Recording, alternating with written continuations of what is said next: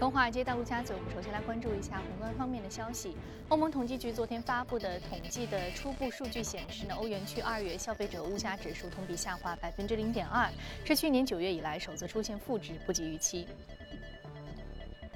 二月核心 CPI 同比增长百分之零点七，同样不及预期。那通胀率下降的主要原因是能源价格大幅下跌，当月的能源价格同比下降百分之八，降幅创出四个月以来的最高。此外呢，欧元区二月食品和烟酒价格上涨百分之零点七，不及一月百分之一的增幅，延续了去年十一月以来的持续放缓的势头。欧元区二月 CPI 年率是意外降至负值，令欧洲央行面临更大的压力。该行将于三月十号。召开货币政策例会，那分析师预计其可能进一步降低存款利率，并调整现有的资产购买计划。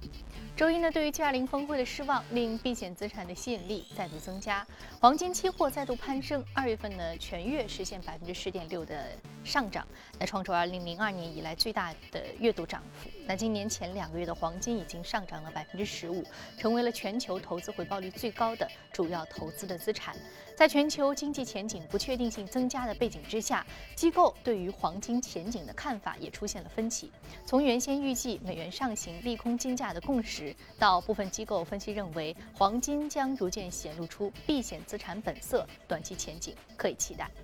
巴克莱银行昨天发布的最新报告指出，预计全球金融市场将继续处于波动之中。那避险资金流入将推动日元汇率，美元对日元汇率也将降至一百，这意味着日元汇率还将上涨百分之十一点四。法国兴业银行也指出，自上月日本央行宣布实施负利率以来，日元不跌，反而是一路暴涨至一年多以来的高点，而这并非是日本央行乐意看到的局面。不过呢，在全球经济放缓以及金融市场依然震荡的情况之下，由此而引发的避险情绪仍然可能会扶助日元升势。那投资者需要密切关注全球市场的情绪面的变化。那么近期呢，油价出现反弹，并且支持一些能源股股价的逆转。然而，多家机构指出，原油基本面仍然没有出现根本性的好转，其反弹或为暂时的现象。一些油企盈利前景风险是比较大的。路透社昨天发布的月度调查结果显示，由于需求低迷，再加上担忧主要的产油国之间冻结产量协议无助于缓解供应过剩，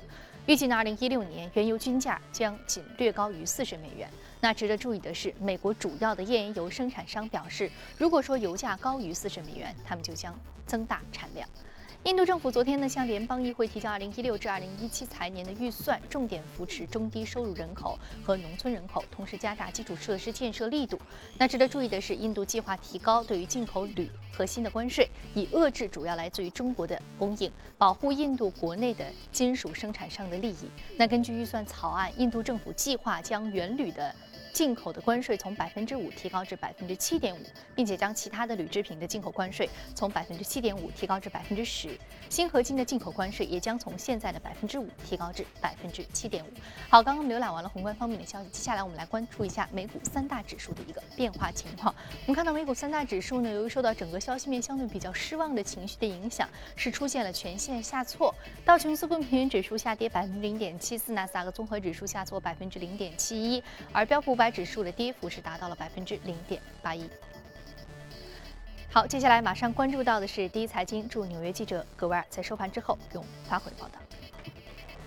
早上，主持人，隔夜是二月份的最后一个交易日，在这个四年一度的日子里，美股的走势却并不轻松。纵观整个二月，在经历了一月份的大幅下挫之后呢，二月份美股大盘小幅收涨。受美国和全球经济不确定性的影响，金融类股在二月份领跌，跌幅达到百分之三。年初至今，该板块的跌幅已经达到百分之十二，反映了市场对于全球增长放缓、能源企业风险暴露、低利率等的因素将会影响银行业绩的预期。而在经济数据方面，二月份芝加哥采购经理人指数报四十七点六，大幅不及此前市场预计的五十五点六。一月份的成屋待完成销售量也下跌了百分之二点五。而在个股方面，巴菲特的伯克希尔哈萨维 B 类的股票隔夜上涨超过百分之二。股神巴菲特在接受 CNBC 专访的时候表示，担忧日本和欧洲的负利率政策，并且对美联储的加息保持谨慎的态度。不过，巴菲特一如既往地看好美国经济和美国股市。他认为，在二十和三十年之后呢，美股的指数点位显然会比今天上涨非常的多。主持人。非常感谢戈尔给我们带来有关于市场观念的一个汇总啊，长线投资、价值投资要有耐心就能够获得收益啊，这也是股神巴菲特的一个非常重要的投资理念。好，这里是正在直播的从华尔街到陆家嘴。刚刚我们说到重要的投资理念呢是长线投资，但是短期来看啊，市场的情绪面影响对于股市的涨跌还是有非常直接的作用的。那最近呢，市场对于 G20 峰会没有达成重要的协议表示出了失望，这对于接下来短期的一个走势又会产生什么样的影响呢？马上进入到今天的节目，重点聊聊。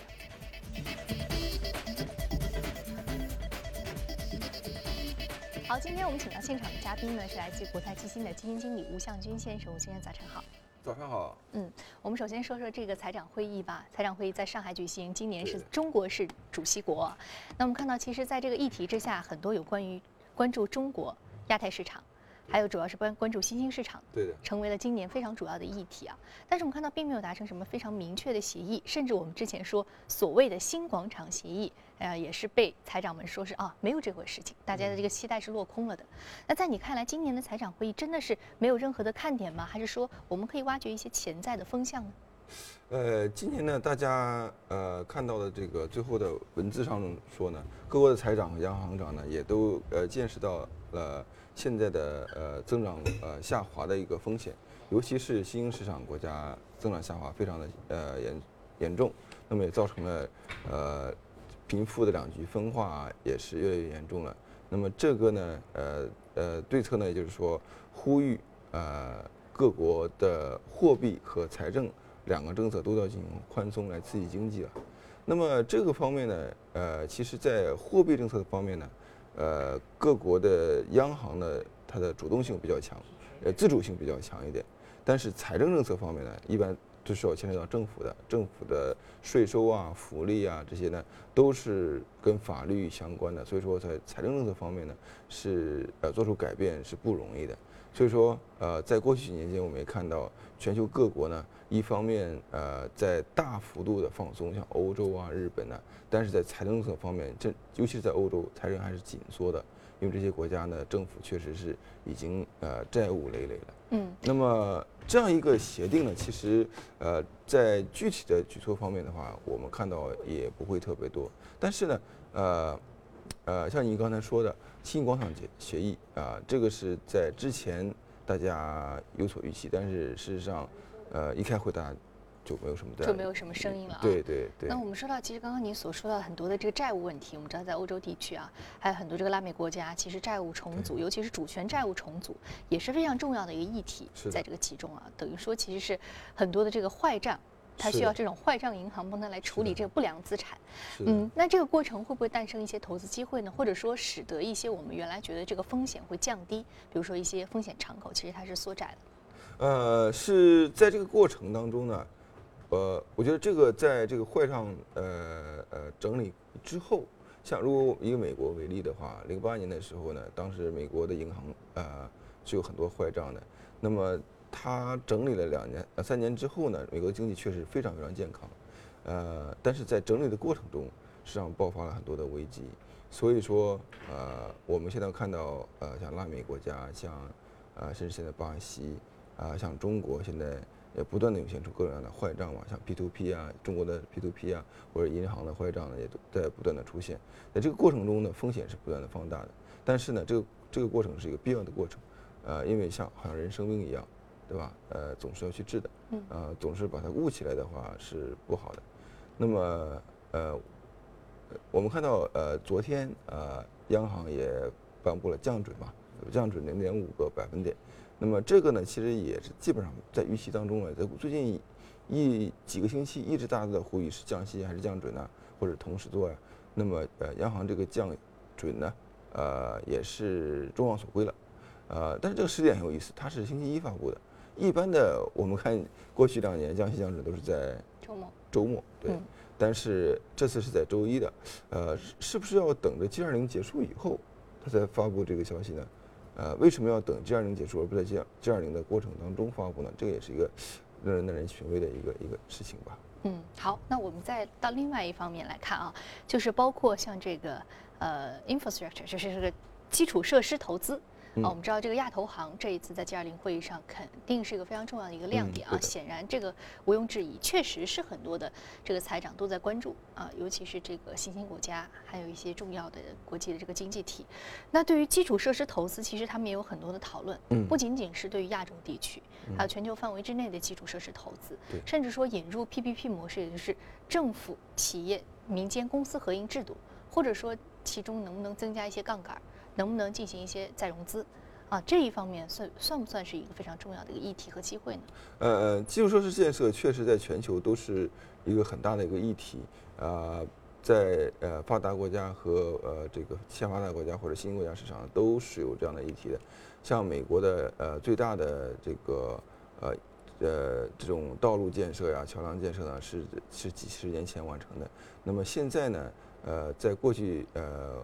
这这十几年呢，我们看到主要是想发展高铁，但是一直没有发展起来。这跟呃美国它现在的这个经济发展到这个程度，呃这个土地方面的各各种各样的政策，并不是呃很支持高铁建成有很大的关系。那么中国的高铁，我们知道是主要是以政府来推动的。那么像印度呢，这个在基础设施建设非常非常弱的一个国家呢，最近几年呢，我们看到基础设施建设非常啊推动非常快。也在啊推动高铁呀、高速公路啊这方面的建设，但是随之而来的呃也带来很多通胀的问题。在投资加大以后呢，也出现了通胀的问题。啊，这个呢，呃，我觉得在全球呢都是一个很重要的一个议题。那么呃也需要一个比较强有力的一个政府啊去推动。那么呃尤尤其在呃衰退的经济衰退或者经济走弱的情况下呢，我呃如果一个政府比较强势的话呢。呃，像美国当年也是这样子的嘛，中国在零零九年以后也是这样子的。呃，我们会发现一呃，我我觉得会会有一波这样的呃推呃投资发发生的。好，那我们再展望一下，我们现在这个基础设施投资是现在啊，我们再来看一下未来，未来就是这个呃绿色金融，嗯，还有这个。人工智能和虚拟现实这样的这样一个新兴的科技风向，而这一方面其实这一次 G 二零也有讨论到，尤其是绿色金融，尤其是这个叫 digital finance，就是这个叫做呃数字金融。嗯嗯，这一方面的话，我们应该怎么去看？呃，数字金融或者在中国呃，我们看到最多的这种互联网金融啊，或者是呃，其实这部分呢有有也分两两大两大块了，在中国分两大块，一部分就是银行自身的它数字化。啊，这个互联互通啊，这些部分做得非常非常好，呃，在过去十几年间呢，一直在不停的在进步。那么当然也还还有很多的进步空间，但是这部分呢，总体来说是非常健康的，呃，而是非常必要的。另外一部分呢，就是呃，互联网创新的金融这方面呢，我们也看到了像呃基金的销售平台啊，像呃很多互联网的这种金融公司。那么还有一部分就是 P to P 的公司，那 P to P 这部分公司的这部分也是算一种金融试验吧，金融创新的试验呢。现在总体来看的话呢，呃，可能是利大于弊。嗯，所以说您是觉得这个利大于弊的这样一个部分，在现在 P to P 行业已经开始显现出来了，包括很多的跑路，很多的资金链断裂，或者说乱象丛生、缺乏监管这种情况啊。那好，那接下来其实这个市场的需求是确实存在的啊，金融脱媒需求是确实存在的。那么接下来其实这个监管的步伐也会越来越的越来越快啊。那确实就是说，这样一个行业需要一定的这样一个制度和监管的条例出台，将它能够变得更加的合法和规范。好，谢谢谢向军先生这一次啊，就 G20 峰会当中非常重要的几个议题，包括基础设施投资建设，还有各国的这个财政政策、货币政策，还有包括这个绿色金融和。Digital finance 这些话题的一个重要的点评啊，我们大概都已经广泛的点评到了。那就其深入的话题，在以后的节目当中还会一一为您盘点和梳理。好，这里是正在直播从华尔街到陆家嘴，接下来关注一下各业领涨的板块和个股分别是什么。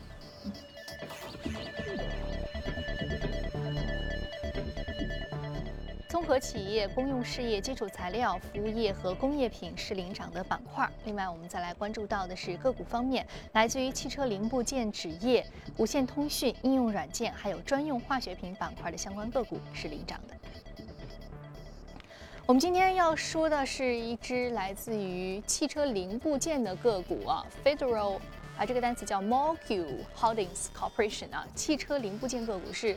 这个一只宣布私有化的一只个股，股价是受到这个刺激大涨百分之四十五点七八，目前价格是七点二六美元每股。哎，它这个股价似乎表现还不错，为什么它要宣布私有化呢？呃，是这样子的，这这个股票呢，本来呢就是美呃美国一个著名投资人叫 Carl Icahn，他的旗下的一个股票。那么这个股票呢，呃，Carl Icahn 并没有百分之百拥有，他是大概百分之八十多吧。那么呃，他昨天晚上宣布呢，是把整个公司全部私有化了。那么溢价了呃也是百分之四十多。呃，这是一个汽车零部件的公司。我们这里有两个点，我想给大家点一下呢。一个呢就是呃美国的汽车行业在过去几年是非常的景气。呃，我们看到过过去一年的这个销量增长啊也是达到了百分之十左右。那么跟中国也是呃呃差不太多，甚至。呃，超过略超过中国一点这个增速。那么，呃，美国的汽车行业的这个呃，因为它比较景气嘛，那么它的各个公司啊也是相当的好，盈利相当的好，很多的公司盈利呢也是创了历史最高的水平。那么在这个行业出现了这种呃整合是非常正常的。我们不光是有个这个 Federal Mogul，呃，还有其他的公司也都在不停的这个在整合，在兼并。那么也是这个行业的景气度相关有关的，呃，另外一个呢，叫看尔 Icahn 呢是一个呃跟沃沃伦巴菲呃这两个人呢对呃非常重著名的长期投资人，而主动投资人。那么呃看尔 Icahn 的他的最很多的著名的战绩了，那么他的风格就是说呃进入这个公司董事会啊，不见得要把它全部的私有化或者买下来，但是呢。逼迫董事会呢做出啊这个他认为比较正确的这样的决策，改组改改组管理层啊啊包括这个各方面的重大的决策啊就进行改变，然后呢呃从中这个牟利，所以说呃这是一个呃我们中国看起来并不是很多的。啊有有呃有就这个呃比方说。呃，并不很受欢迎的这种呃，所谓是门口的野蛮人。对，他是全世界门口野蛮中最野蛮的一个，呃，最著名的一个野蛮人。呃，也这个业态呢，其实一个也是个正常的一个现象。呃，他确实也给很多公司注入很多的活力。嗯。啊，所以说我这两个点呢，也呃也点一下。那在中国来讲的话呢，呃，也看到像类似的呃汽车行业的呃整个产业链，其实最近几年也是非常的景气，也是。呃，为数不多几个景景气行业之一吧。嗯，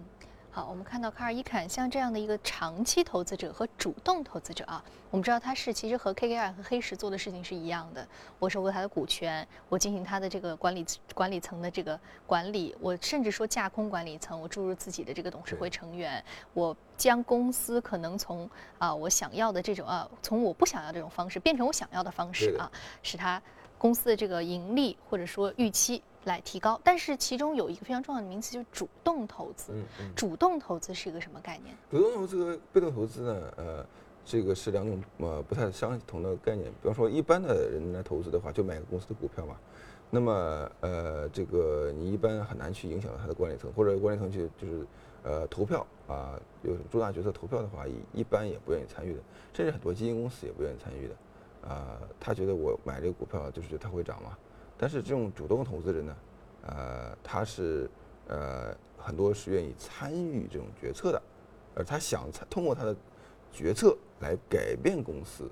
这个就期获得更大收益。对对。所以他是付付付出了很多劳动的，对不仅仅是自己这个资金。对对对对。嗯。他想把自己的经营理念要注入进去的。嗯。所以这样的一个投资人也是非常有意思的。我们说，这个公司在选投资人的时候，需要和自己理念一致啊。尤其这种主动型的投资人，对于公司管理层的一些决策，它有重大的影响和一些非常重要的一个关注度比较高的。那相对于他这个理念可能要更契合。对对对，在这种情况下，其实大家也没有必要说他是野蛮人不野蛮人，这就是一个正常的市场现象。嗯，所以就是说，如果大家合拍，那么就合作啊；如果不合拍，可能他就变成野蛮人了。对的。好，非常感谢向军先生这时呢对于这一家啊公司的这个即将私有化的这样的一个目前状况的一个分析。好，这里是正在直播从华尔街到陆家嘴，接下来我们进一段广告，广告回来之后再继续接着聊。欢迎回来，这里是正在直播的《从华尔街到陆家嘴》。接下来我们来一组重要的公司资讯。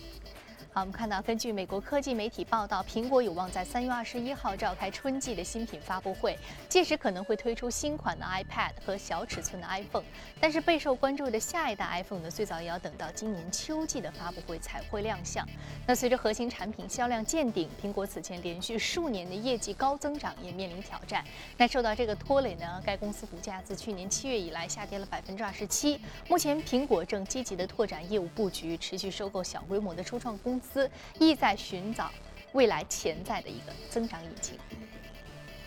加拿大 Valeant 国际制药称正在接受美国证监会调查，公司还宣布呢推迟原定于周一发布的财报，令到公司股价早盘大跌。此外，穆迪表示正在接受调查 Valeant，以判断是否需要下调其债务评级。受到这个消息拖累，Valeant 收盘大跌百分之二十。花旗集团周一宣布，已经与中国人寿达成协议，将后者出售其所持有的广发银行百分之二十的股份，售价为一百九十六点八亿元人民币，从而成为最新一家出售中国银行业资产的西方大型银行。交易完成之后呢，中国人寿将持有广发银行百分之四十三点七的股份。那该公司还计划以五点五四亿美元的价格收购 IBM 所持的约五点六八亿股的广发银行的股份。那花旗集团呢，在退出对于广发银行的投资。此之后将继续致力于在华建设自己的银行网络。好，刚刚我们看过了全球公司动态之后，我们碰到资本市场聊一聊值得关注的板块和个股分别是什么？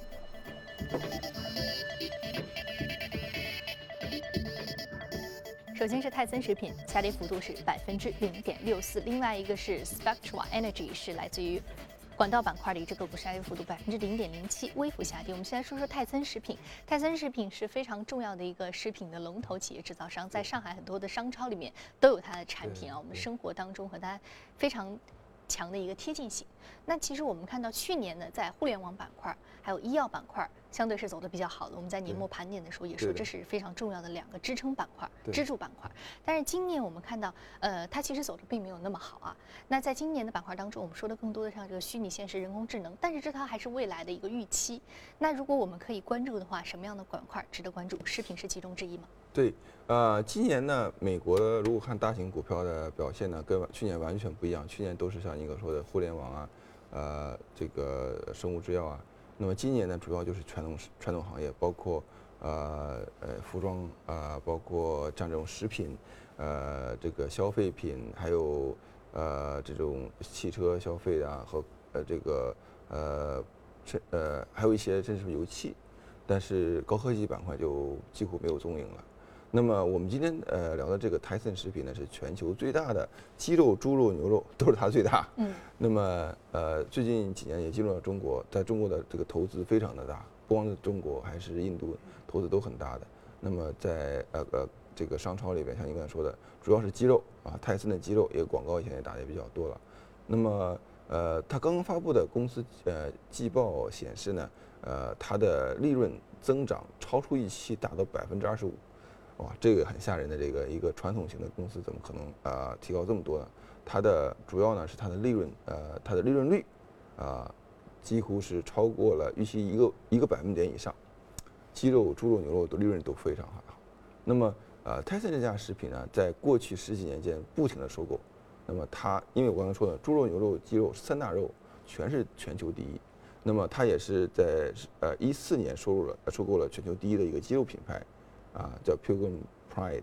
那么以前呢，他也收购其他的品牌，就是不停的收购当当中呢，它的品牌的这个非常壮大，品牌的重要性现在越来越显现了。那么现在这个其实全球的人民生活水平都是在不断的提高嘛，对于品牌肉的这个要求也是越来越越多了。不光是在中国，中国是品牌肉现在是很重要的嘛，到商场商场去买，一般都要去买品牌肉，这种没有品牌肉大家不愿意去买嘛。在美国也是一样，全球都是一样。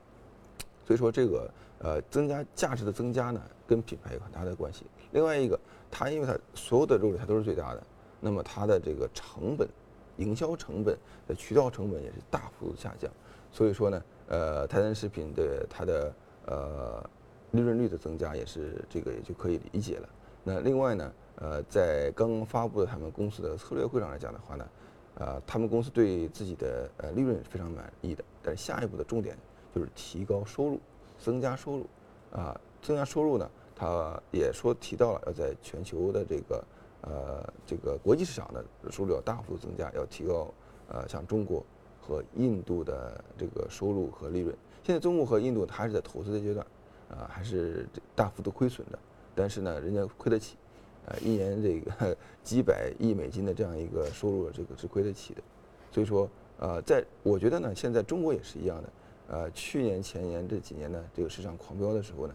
呃，可能是这个高科技板块啊，啊呃中小中小盘呢，这个增长比较多一点。今年呢，我觉得还是要大家要看这个传统行业，嗯，收入啊，你像今年的话，猪肉其实肉价增长是非常好的，嗯，呃，需求也是非常的好的。我们应该在这种呃防御性的板块当中呢，呃，来寻找机会。嗯，食粉、食品、消费品这种板块啊，零售板块。或者说，甚至说我们更加传统的一些基础设施，包括水电煤气，对的，这些板块都是非常重要的传统板块。我们在去年的时候说到狂飙的医药板块和互联网板块，我们说传统行业啊不行啊，感觉好像没有他们那么大的一个股价的上涨。那事实上，我们看到现在今年，我们本来说对于今年的这个经济预期本来就比较悲观，相对而言，全球的这样一个呃通缩的压力比较的大啊，所以说我们看到虽然全球宽松面的这个基础之上，我们还是要回归到。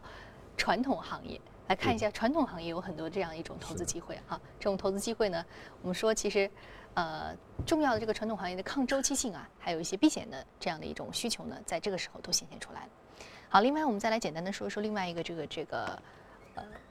这个管道板块的一只个股啊。这个管道板块是天然气管道，其实也是因为天然气管道在美国来讲，它是一个收入非常稳定的，有点像公用事业这么一个一个概念了。它是呃从美国南部德克萨斯一直输送到啊东部，像纽约这个大区地区的东东北地区的，这是非常非常重要的。那么国内现在我觉得也是一样，像天然气板块呢，现在也一方面它收入比较稳定，另外一方面也契合了呃环保的这样一个要求。所以说呢，有很多的 A 股方面的这个呃天然气板块的，我觉得也是值得大家去关注一下。所以它又是 traditional 的这种板块。传统板块，另外一方面它又属于这个 green finance 这个范畴啊，所以说两方面都有，一方面是环保，还有一方面是这个传统板块、公用事业板块的一个重要的。组成部分，对，好，非常感谢向军先生这一时段给我们带来的精彩解读。这里是正在直播的从华尔街到陆家嘴。那今天播出的内容呢，你可以通过我们的官方微信公众号“第一财经资讯”来查看。另外，你有什么样的意见和建议，可以通过微信留言。此外，您还可以到荔枝和喜马拉雅电台搜索“第一财经”进行收听。节目的最后，我们来关注一下，昨天全世界都在庆祝莱昂纳多·迪卡普里奥斩获奥斯卡最佳男主角的奖项。